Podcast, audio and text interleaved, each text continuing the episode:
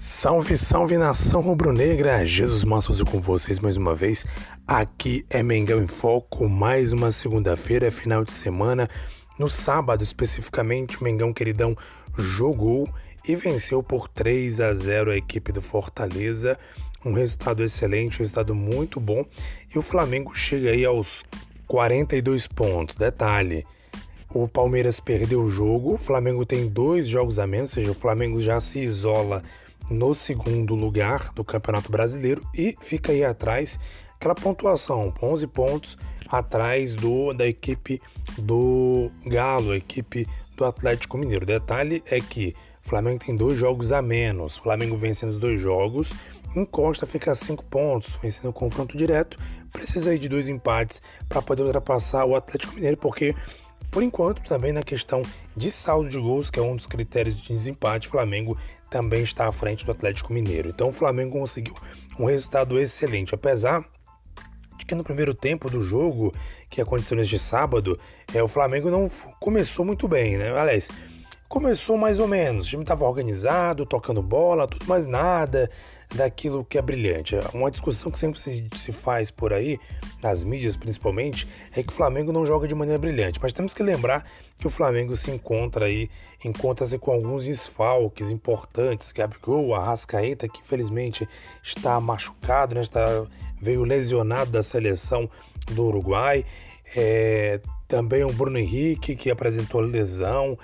O, enfim, estava tá bastante desfalcado, com jogadores importantes que não estão jogando, mas ainda assim, com as peças com que conta, Renato Gaúcho conseguiu é, liquidar a partida em sete minutos no segundo tempo. Né? Primeiro tempo, o jogo foi ali mais para o Flamengo, um pouco equilibrado, só que no segundo tempo, em sete minutos, a equipe do Flamengo conseguiu resolver a parada.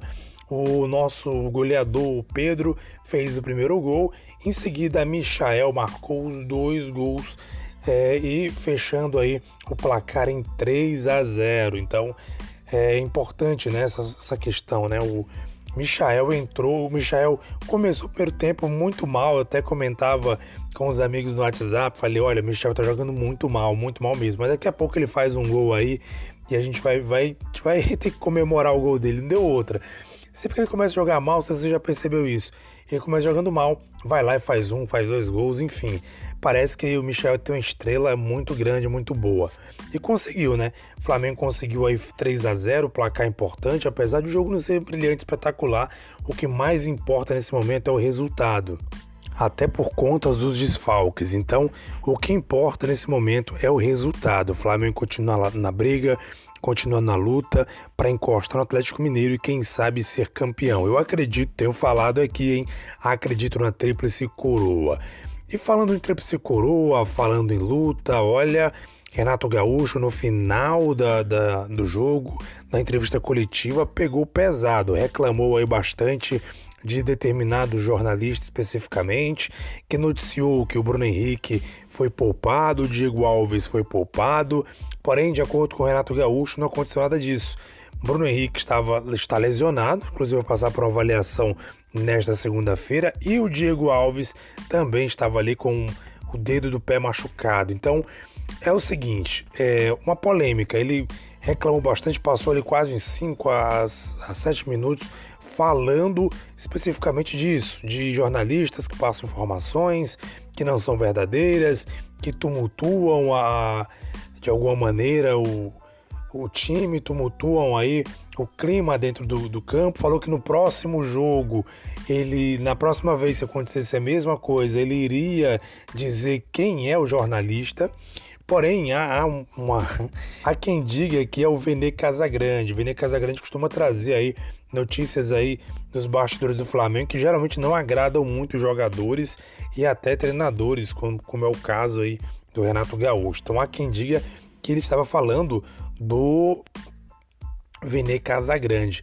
E aí essa polêmica toda e assim, muito irritado, bastante irritado mesmo na entrevista coletiva, o Renato Gaúcho falou que na próxima vez ia é, dizer quem era o, o, o jornalista, criticou bastante, ainda mais que na concepção dele o jornalista atrapalha muito quando faz esse tipo de comentário, enfim, é, deixou muito claro que não está insatisfeito aí com a atuação de determinados jornalistas comentando coisas que, segundo ele, não são verdades. Que se precisar saber realmente a verdade, que pergunte para o técnico, que ouça o, a assessoria do Flamengo, que ouça o técnico e não os jornalistas aí que tumultuam é, o dia a dia do Flamengo. Olha, ele estava muito irritado mesmo, era bem perceptível a irritação do Renato com respeito a esse jornalista, que eu acredito que seja, né, pelo que o pessoal falou aí, seja o Vene Casagrande, que de vez em quando traz as notícias bombásticas aí.